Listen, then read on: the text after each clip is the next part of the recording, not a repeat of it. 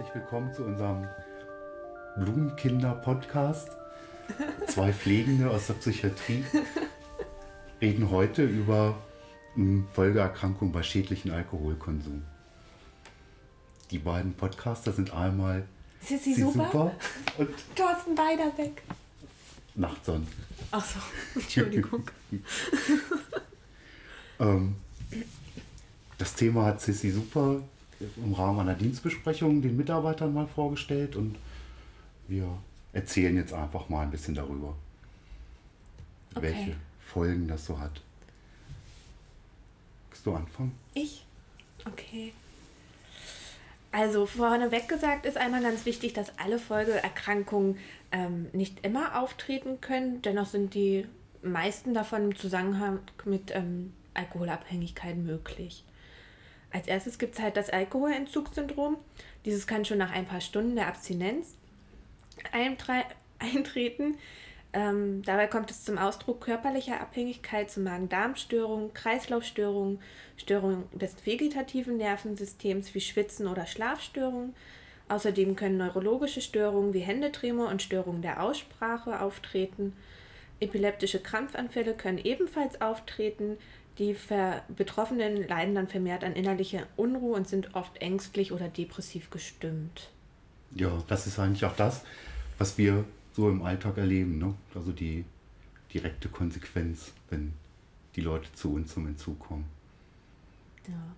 Und ähm, ich muss ja dieses Thema bearbeiten für eine Dienstbesprechung im November, glaube ich. Die werde ich natürlich Im auch nochmal. September? Nicht im Oktober? Nee, da macht, glaube ich, Cornelia. Nee, Oder macht die- jetzt? die Oder im jetzt. Oktober. Na, die kann man ja dann auch nochmal akustisch verbraten dann. Ne? Ja. Ähm, also als du den Vortrag gehalten hast, war es eher erstaunlich, was alles betroffen ist, weil eigentlich der komplette Körper betroffen ist, wenn, wenn ähm, Alkohol in zu großen Mengen getrunken wird. Ähm, der erste Punkt sind Erkrankungen des zentralen und peripheren Nervensystems. Ähm, auf das ganze zentrale Nervensystem hat es einen massiven ähm, Einfluss. Die beschriebenen Beschwerden wie Unruhe, Schlafstören, Schwitzen, ähm, klar, und auch Wahrnehmungsstörung und Fehlorientierung. Mm. Im Entzug dann auch noch Delirium tremens, mm, der 48 bis 72 Stunden nach dem letzten Alkoholkonsum auftreten kann, mit geweiteten Pupillen, Herzschlag erhöht, die Hände sind stets in Bewegung, wir nennen das Nesteln. Ähm, auffallen tut es vor allen Dingen, dass die Patienten plötzlich etwas desorientiert sind, sich in der Zeit nicht mehr auskennen, komische Sachen sehen, Halluzinationen haben, gerne so kleine Krabbelfiecher. Ähm, es kann zu Fremd- und Eigengefährdung kommen und die Lehr kann letztendlich im Tod enden, wenn es nicht behandelt wird. Sterben 20% der Leute von der Statistik her. Selbst unter Behandlung gibt es immer noch bis zu 2% der Patienten, die am Delir versterben können. Oh. Ja. Dann ähm, kann das Gehirn direkt ähm, geschädigt werden. Ähm, Wernicke Enzephalo Enzephalopathie ist zum Beispiel zurückzuführen auf Vitamin B1-Mangel, der eben durch den Alkoholkonsum zustande kommt. Einerseits dadurch, dass die Patienten nicht mehr auf ihre Ernährung achten, zum Teil ja über Wochen gar nichts mehr essen. Ähm, zum anderen ähm, auch, weil der Alkohol das zerstört oder die Aufnahme behindert, weiß ich jetzt Ja, nicht. behindert die Aufnahme und zerstört es zum Teil auch, weil ähm, die ganzen Elyte im Blut auch durcheinander geraten. Ja. Naja, stimmt, Magnesium und Folsäure und so gehen wir ja auch. Ne? Vitamin B12. Vitamin Calcium. B12, Calcium. Natrium. Sicherlich war es auch vielen bekannt, Korsakow-Syndrom ähm, kann Anschluss an den Zugsdelir kann oder eben Folge von der Wernicke-Enzephalopathie sein, ähm, was dann doch sehr stark auch an eine Demenz erinnert. Ne? So das Alt- und Kurzzeitgedächtnis funktionieren nicht mehr. Es gibt Erinnerungslücken und ähm, das ist ja bei den Patienten so, dieses, dieses Ausfüllen dieser Lücken, konfabulieren. dass man, wenn man die fragt, eben nicht sagen, keine Ahnung, weiß nicht, kann mich nicht erinnern, sondern dann wilde Geschichten erzählen. Und wenn man ein paar Minuten später fragt, auch wieder eine ganz wilde Geschichte, die in sich auch so fast schlüssig klingt. Ähm, Aber halt nicht zu der alten passt. Ja, ne? das, das ist auch so ein typisches Merkmal davon. Hm. Kleinhirnatrophie kann es geben, da das Kleinhirn bestimmte Aufgaben wie die Koordination des bewussten Mus der bewussten Muskelfunktion, Steuerung des Gleichgewichts und die Koordination der Sprache erfüllt. Also auch wenn ich mich jetzt verspreche, ne? ich habe das noch nicht. ähm, Sagst du. Macht sich der Verlust dieser Funktion in charakteristischer Weise bemerkbar. Unsicherheiten beim Stehen und Gehen, Schwierigkeiten gezielte Bewegungen auszuführen, Sprech Sprachtörung, Schlaffheit der Muskulatur. Die habe ich auch. Das ist aber bei uns auf Sportmangel zurückzuführen. Ach so, glaube ich. Dann auch die Großhirnatrophie mit diffusen Einschränkungen der Gehirnfunktion. Psychische und intellektuelle Komponenten sind betroffen. Ähm, die kognitive Leistung nimmt halt ab. Das sieht man auch sehr schön oder nicht so schön bei Patienten, die halt sehr häufig und, und sehr lange schon zu uns kommen. Bei einigen kann man richtig zugucken, wie von Aufenthalt zu Aufenthalt, Entgiftung zu Entgiftung die Leistung dann ähm, auch abnimmt und ja, man sehr deutlich merkt, dass da der Alkohol schon was kaputt gemacht hat. Ähm, Halluzinose nach chronischem Alkoholmissbrauch, fast ausschließlich akustische Halluzinationen, beschimpfende Stimmen zum Beispiel. Ähm, klar folgen dann Ängste oder misstrauische Stimmung, dass Leute zum Beispiel Medikamente dann auch nicht mehr einnehmen wollen, die genau dagegen wirken, zum Beispiel. Vielleicht mögen sie aber auch ihre Stimmen. Ja, kann auch sein. ich glaube eher nicht, wenn die so bedrohlich sind. Ähm, das periphere Nervensystem ist auch betroffen. Ein klassisches Beispiel ist da die Polyneuropathie, bei uns immer PNP abgekürzt. Trifft vor allen Dingen zuerst in den Füßen auf. Die fühlen sich taub und kribbelnd an. Missempfindungen sind da wie Brennen, ähm, Schmerz- und Temperatureinwirkungen. Hm, die werden vielleicht nicht mehr so dolle wahrgenommen der Lagesinn geht verloren und die Leute gehen dann halt entsprechend auch. Also man sieht da schon sehr typischen Dank. Ja, ein bisschen wie, schnell. wie auf Reißzwecken. Ja. Oder auf Glasscherben. Ja. ja. Gibt das Schwanken auch dazu dann noch. Ne? So, also man könnte es ja nicht mehr richtig koordinieren und dann kommt so ein Schwanken noch dazu. Ja. Ähm, Alkoholtremor, halt das bekannte Zittern. Ne, das halt mehr oder weniger stark sein kann ähm, und halt ähm, im Entzug halt bei vielen auftritt, aber bei manchen halt auch schon dann dauerhaft ist, dass der auch auf Dauer gar nicht mehr richtig besser wird. Leider. Chronisch. Chronisch. Gut. Als nächstes Organ haben wir uns dann mal mit der Leber beschäftigt. Die Leber wird halt schon geschädigt ab einer täglichen Alkoholmenge von reinen Alkohol. Bei Frauen liegt er so bei 40 Prozent, wo die Leber geschädigt wird. Und bei Männern sind, geht man von 60 Gramm aus. Nicht Prozent, 40 Prozent, 40 Gramm bei ja. Frauen. Ist dir schon mal aufgefallen, die einzigen, die, wenn du die fragst im Aufnahmegespräch, wie viel trinken sie denn? Die nicht sagen eine Flasche Wodka oder so, sondern die es in Gramm angeben, sind Russen. Das scheint da so in Russland eine übliche Maßeinheit zu sein. Also meine, oh, sowas hatte ich noch nie. Doch. Wie viel trinken Sie? Ja, so und so viel Gramm, bis so und so viel Gramm pro Tag. Ich habe keine Ahnung, wie viel das dann ist. Muss ich mir mal nachfragen. Ja, können Sie mal Flaschen sagen, weil das ist ja bei uns eher so gebräuchlich, ne, dass man sagt. Vielleicht bräuchten wir so eine App, die uns das umrechnen kann. Ja, dürfen aber das Handy nicht benutzen im Krankenhaus. In der Pause? Okay. Naja, auf jeden Fall ist ja die Leber auch das wichtigste Organ, welches für den Abbau vom Alkohol einfach mal zuständig ist. Äh, durch exzessiven Konsum wird die halt natürlich vom Alkohol geschädigt und kann dieses Abbau vom Alkohol einfach nicht mehr durchführen. Ähm, die Leber leidet darunter dann natürlich. Es kommt dann zuerst zu einer Fettleber, in der die einzelnen Zellen dann einfach verfetten quasi und ähm, dadurch in ihrer Funktion eingeschränkt sind. Wenn man nicht lang genug abstinent ist und weiter darauf trinkt, kann es anschließend zu einer alkoholischen Leberentzündung kommen. In der ist die Leber dann natürlich auch besonders anfällig für alle möglichen Erkrankungen, zum Beispiel eine vira virale Hepatitis. Als nächste Schädigungsstufe der Bildschirm ist aus. Ich glaube, das macht nichts. Okay. Als nächste Schädigungsstufe kommt es dann auf jeden Fall zu einer Leberzirrhose. Dort wird das Lebergewebe einfach mal umgebaut und ähm, naja, der Untergang der Zellen entsteht dann halt einfach. Dieses führt halt zum vollständigen Verlust der Entgiftungsfunktion und der Blutgerinnungsstörung. Des Weiteren erhöht es sich der Druck in der Fortader. Bei 80 Prozent der Leberkrebserkrankungen kann man meist dieses auf eine Leberzirrhose halt zurückführen.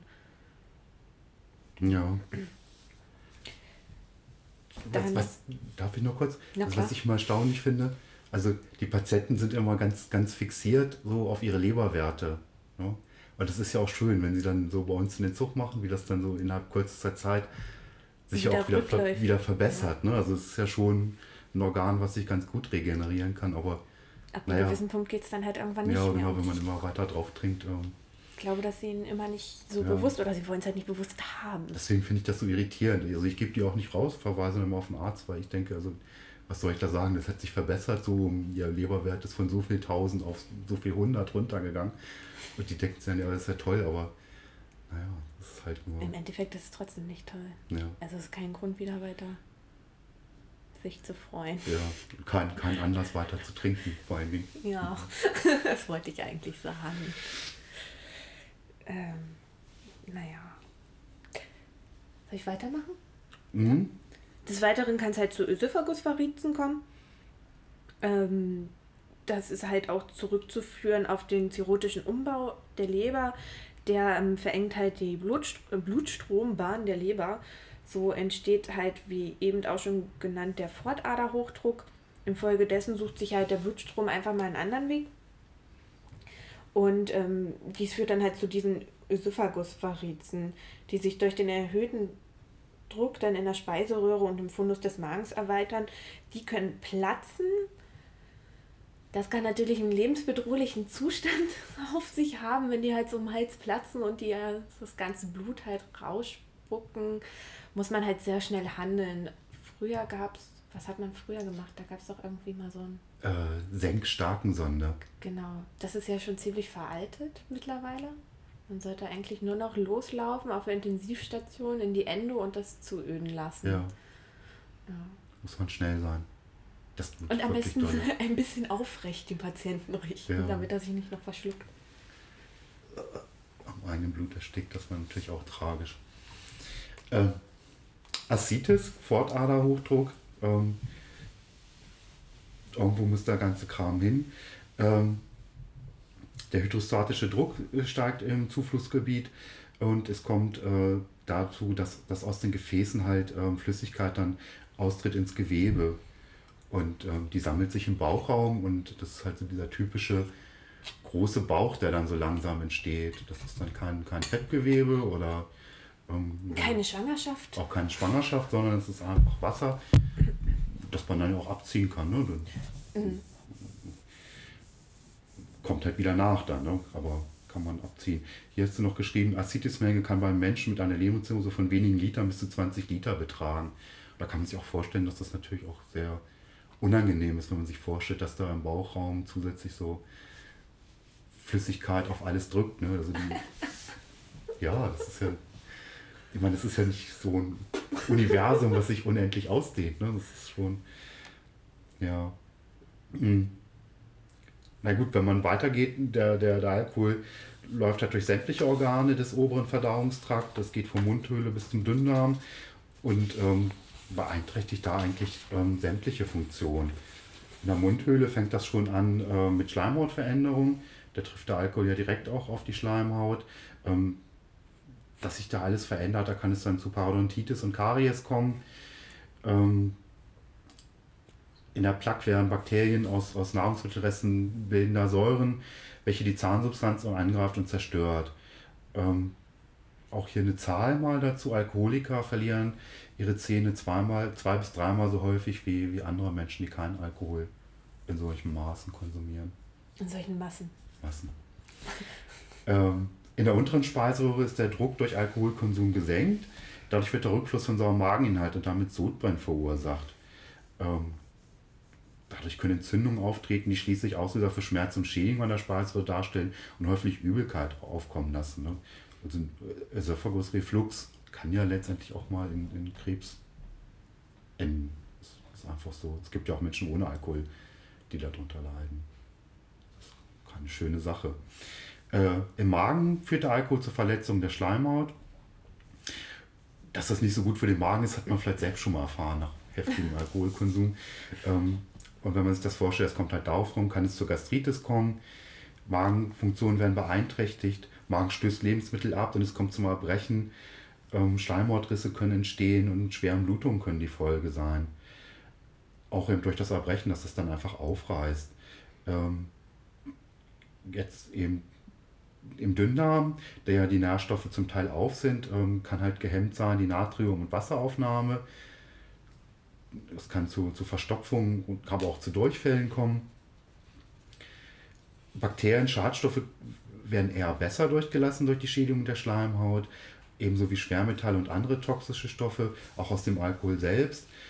Ähm, wird der ganze Dünndarm auch viel von Keimen und Bakterien besiedelt kommt dann wieder zu Darmbeschwerden, Übelkeit, Völlegefühl. Ja, klar.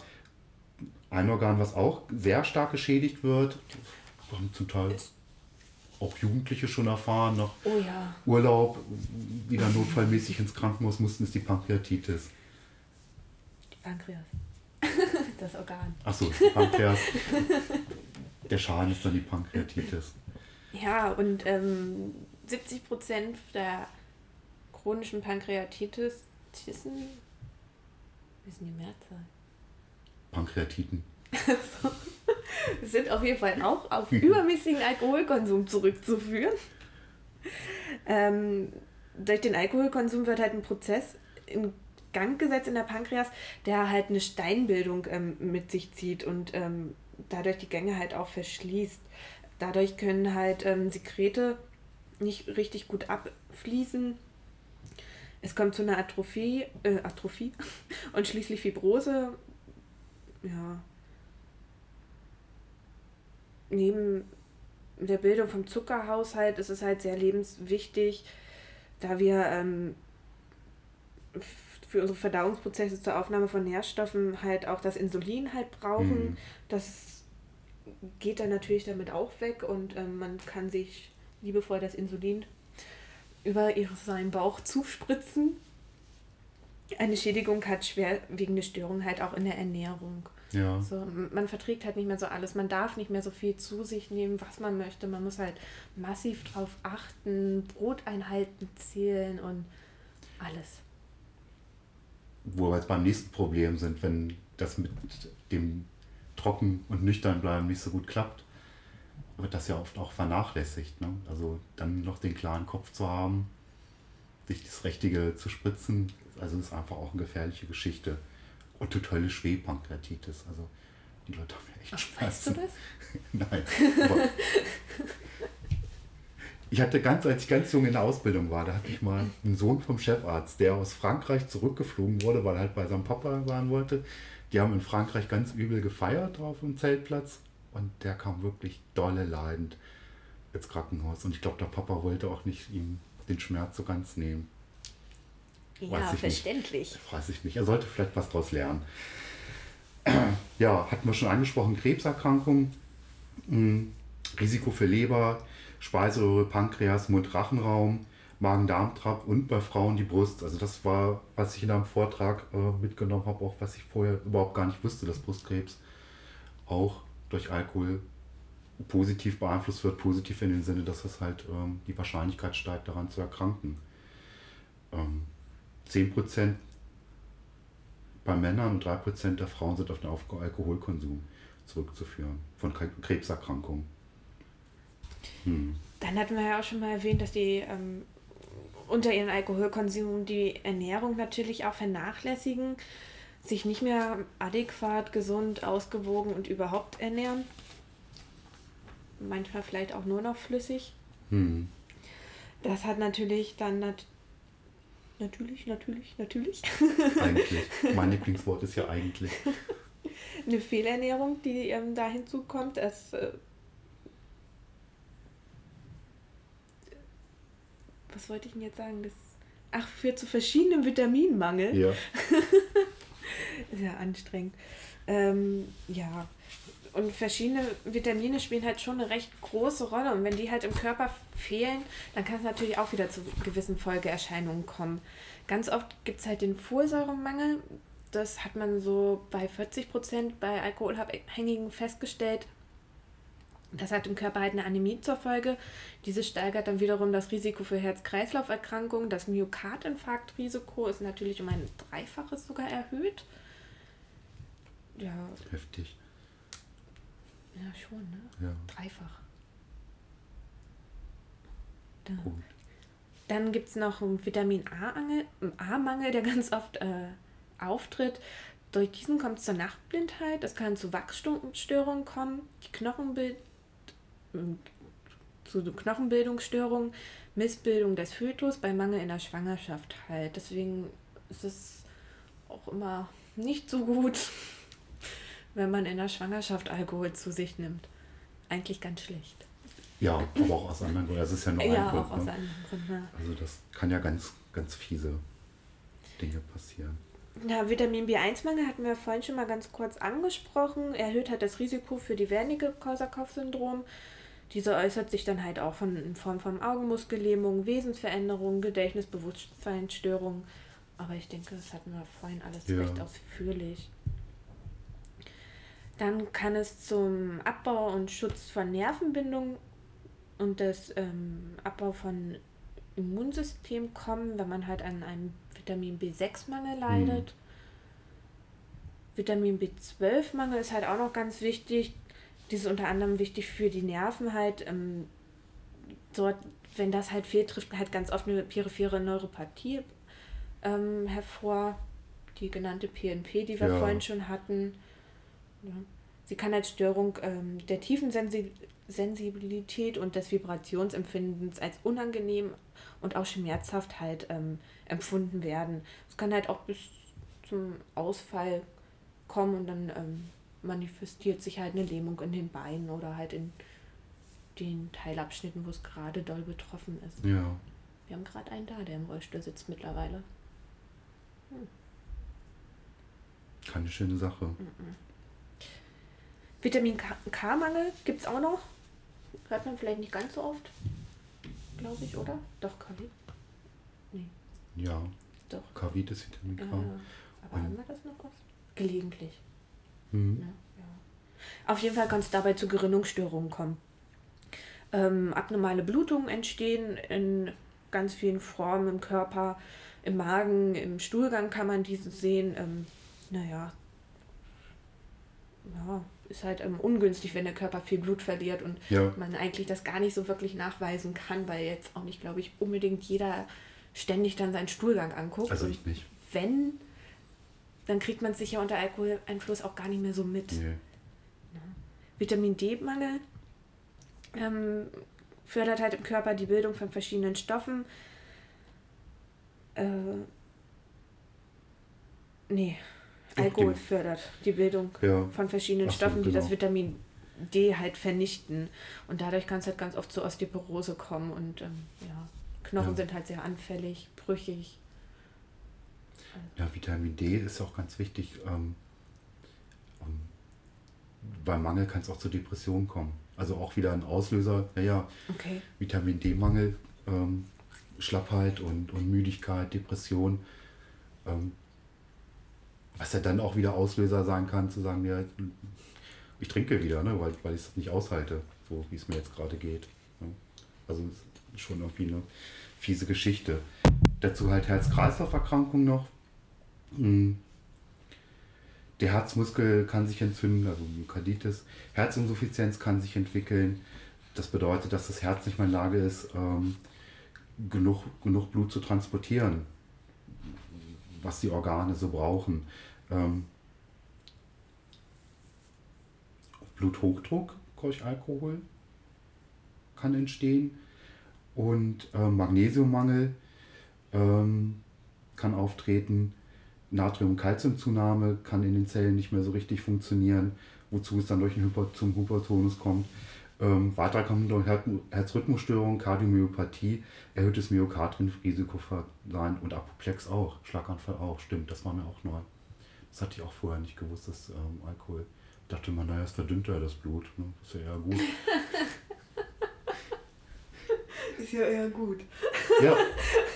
Also ich kannte mal einen Chirurgen, ist aber auch schon sehr lange her, der hat immer gesagt, naja, er raucht halt, ne? Und das macht halt die ganzen Gefäße zu Schrott. Ja, aber deswegen würde er halt ab und zu auch mal Alkohol trinken, damit das Blut schön verdünnt ist und dass sich das gegenseitig so aufhält. Das war so seine Theorie. Ja, er war auch ein bisschen scherzhaft gesagt immer. Okay. Von, ne? Warum hat er hm. nicht einfach eine Aspirin genommen? Macht wahrscheinlich nicht so viel Spaß. Achso, okay. hm. Teleangie Katzin. Ich weiß nicht, ob ich es richtig ausgesprochen hat. Die sind mit freiem Auge sichtbare, irreversibel erweiterte Kapillargefäße der Haut. Ähm, Säufernase kennt man vielleicht dann auch besser. Treten im Erwachsenenalter auf. Ähm, das Bindegewebe verliert an Kraft, die unterhautliegenden Kapillaren besitzen keinen Halten und werden sichtbar. Manchmal entstehen diese, diese Tele, Angi, Grasin oder wie auch immer sie heißen, auch als Folge einer Leberzirrhose auch übermäßiger Alkoholkonsum kann halt zu diesen erweiterten Blutgefäßen führen. Ich denke, so Bilder von Menschen hat jeder auch so im Kopf. Im Kopf und kann sich das so vorstellen. Also es ist ne? ja eigentlich aber vermehrt auf den Wangen, auf der Nase zwar auch, mhm. aber diese Säufernase kann ja auch immer diese rosacea sein. Die, die nennt ja. man ja eher Säufernase. Weißt du, was ja. ich meine? Ja, ja. Ich habe sowas zwar auch im Gesicht, aber bei mir ist das erblich bedingt. Ja, klar. Wirklich. Oh Mann. Ja, des Weiteren ist natürlich die Sexualfunktion beeinträchtigt, auch wenn man es erstmal nicht glaubt, weil alle ja immer, oder was heißt alle, viele ja denken, dass äh, Alkohol quasi sehr aphrodisierend ist und ähm, naja, sich dann immer ganz super toll fühlen, gerade so, so ein Jungspund in der Disco hm. freut sich dann ja immer ganz dolle. Ich glaube, es hat ganz viel auch damit zu tun, dass man ja Hemmung verliert ne? und, und so vielleicht so im Häkchen lockerer wird, ne? Vielleicht gar nicht mal so anregend. Naja, okay. Allerdings ist dennoch ähm, Gegenteil der Fall. Ja. Ähm, bei Männern kann es halt dazu kommen, dass die Erektion abgeschwächt wird, dass die Ejakulation verzögert werden, ähm, bis dahin, dass die Erektion gar nicht mehr auftreten kann. Bei exzessivem Konsum ist halt auch die Libido einfach mal vermindert, also das Sexualempfinden ist quasi bei Null irgendwann angelangt. Ähm, kann halt zur Impotenz führen, aufgrund, dass ähm, die Hoden schrumpfen. Außerdem erhöht sich der Spiegel der weiblichen Hormone im Blut bei den Männern. Dadurch kommt es zu einer Gynäkomatisie. Mastie? Mist. Dadurch vergrößern sich halt auch die Brust, äh, Brustdrüsen bei Männern und na, sie sehen dann schon etwas recht weiblich aus obenrum. Ja gut, das aber auch also nicht so stark, ne, aber es passiert im Alter halt leider auch. Ja. Ja, aber nicht so. Aber das kann ja dann auch schon im jungen Alter dann mal ja. auftreten und nicht mehr im Alter, Alter. Ja. Was wir vorhin schon hatten, das erhöhte Risiko für das sogenannte fetale Alkoholsyndrom steigt ebenfalls. Kann zu geistiger Behinderung und Wachstumsverzögerung des Kindes führen. Also, und früher hat man ja auch so gesagt, naja, so kleine Mengen, das Glas Sekt und so kann ruhig mal sein in der Schwangerschaft. Mittlerweile geht man ja davon aus, am besten gar nichts. Also ich meine, es wird nichts passieren, wenn man ein Glas Sekt trinkt, aber. Weißt du es? Ja, aber die Wahrscheinlichkeit ist, ist, ist, gering, aber ja. ähm, man sollte da schon, schon sehr wachsam sein. Also das ist schon. Also die, die Kinder, denen geht es wirklich dreckig. Also, mhm. ne? Ja, vor allen Dingen, so. wenn die auf die Welt kommen, müssen die ja quasi auch erstmal einen Entzug durchziehen. Ja. Und das ist gemein. Die schreien dann auch ganz laut. Ja, wenn man denen ja nichts an Tabletten geben kann, was den Entzug ja dann so schwächer macht. Also man könnte schon, aber hm. das Risiko ist halt viel zu groß. So, das, was wir jetzt alles erzählt haben und, und hier berichtet haben, ähm, hat die Konsequenz, dass die Lebenserwartung im Durchschnitt, also ist ja immer ein statistischer Wert, kann dann auch mal viel mehr sein oder halt auch weniger, um 15 Prozent sinkt. Das ist schon, schon eine ganze Menge. Eine Nummer. Mhm. So. Ähm, das war jetzt auch nicht alles. Nee, da gibt es natürlich noch keine Ahnung, wie viele Erkrankungen mehr. Ja.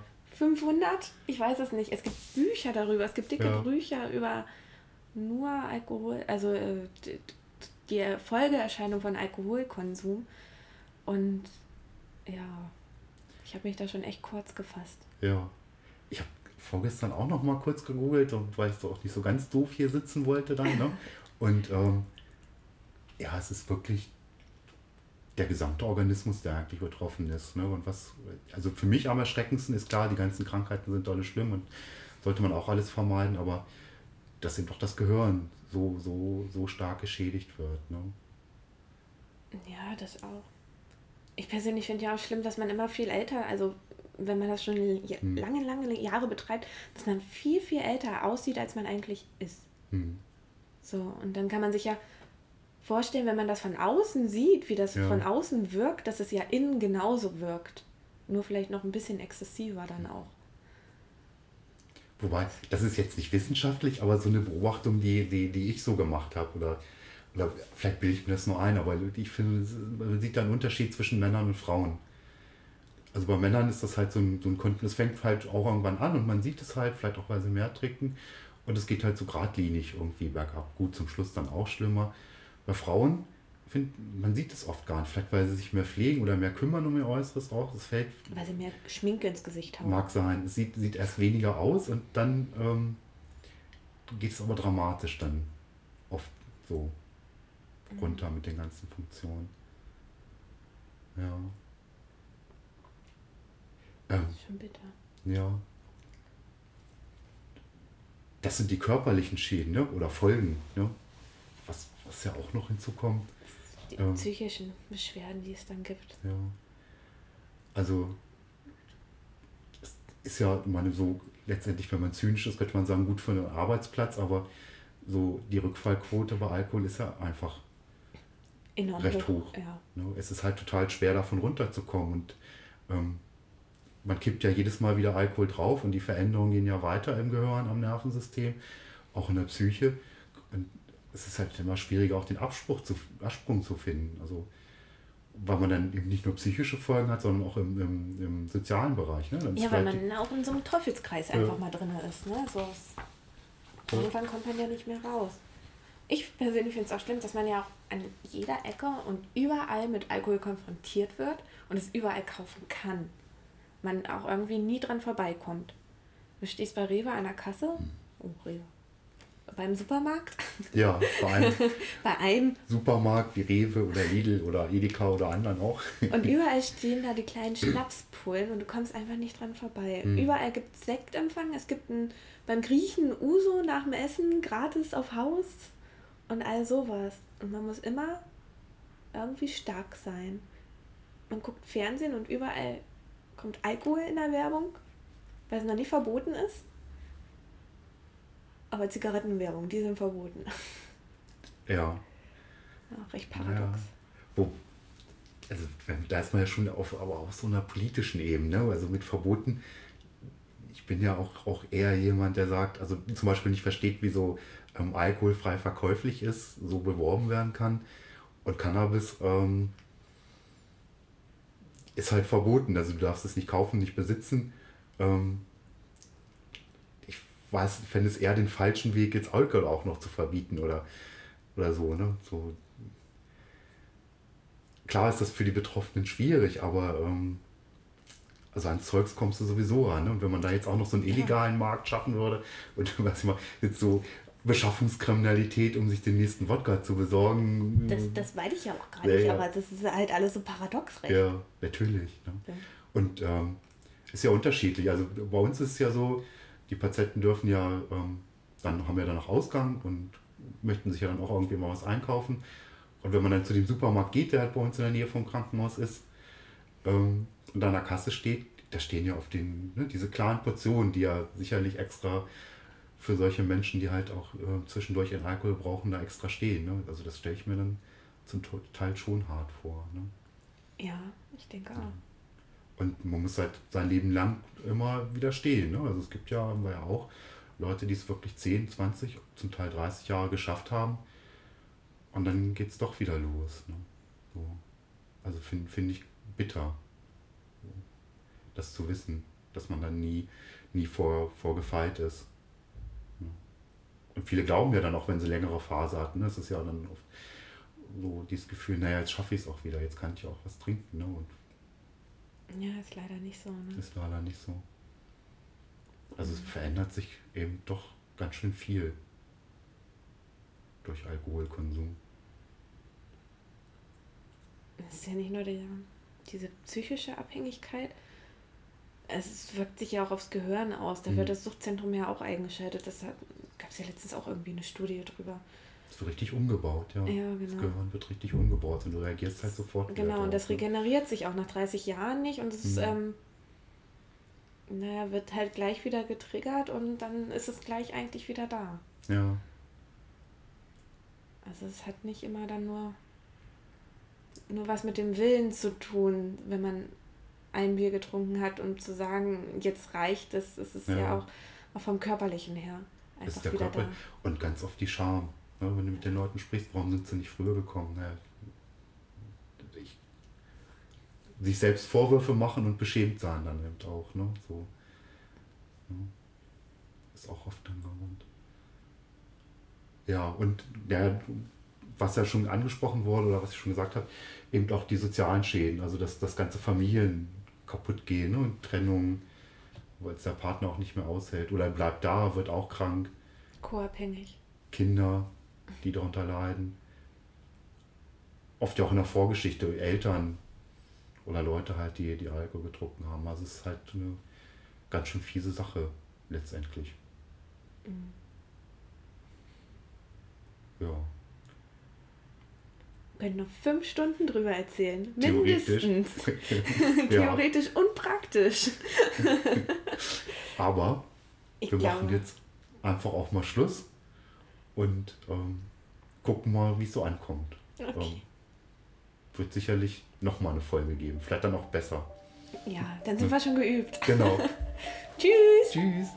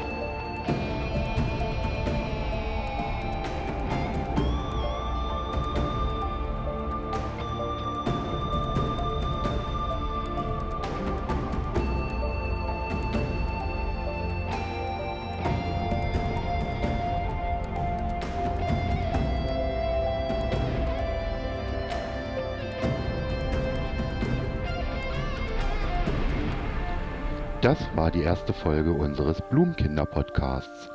Ich hoffe, es war ein wenig informativ für euch. Hier noch der Hinweis, wir sind keine Ärzte, das ist kein medizinisches Angebot, ersetzt keinesfalls den Besuch bei einem Arzt. Ähm, ja, ich hoffe, ihr hört beim nächsten Mal wieder zu. Ciao.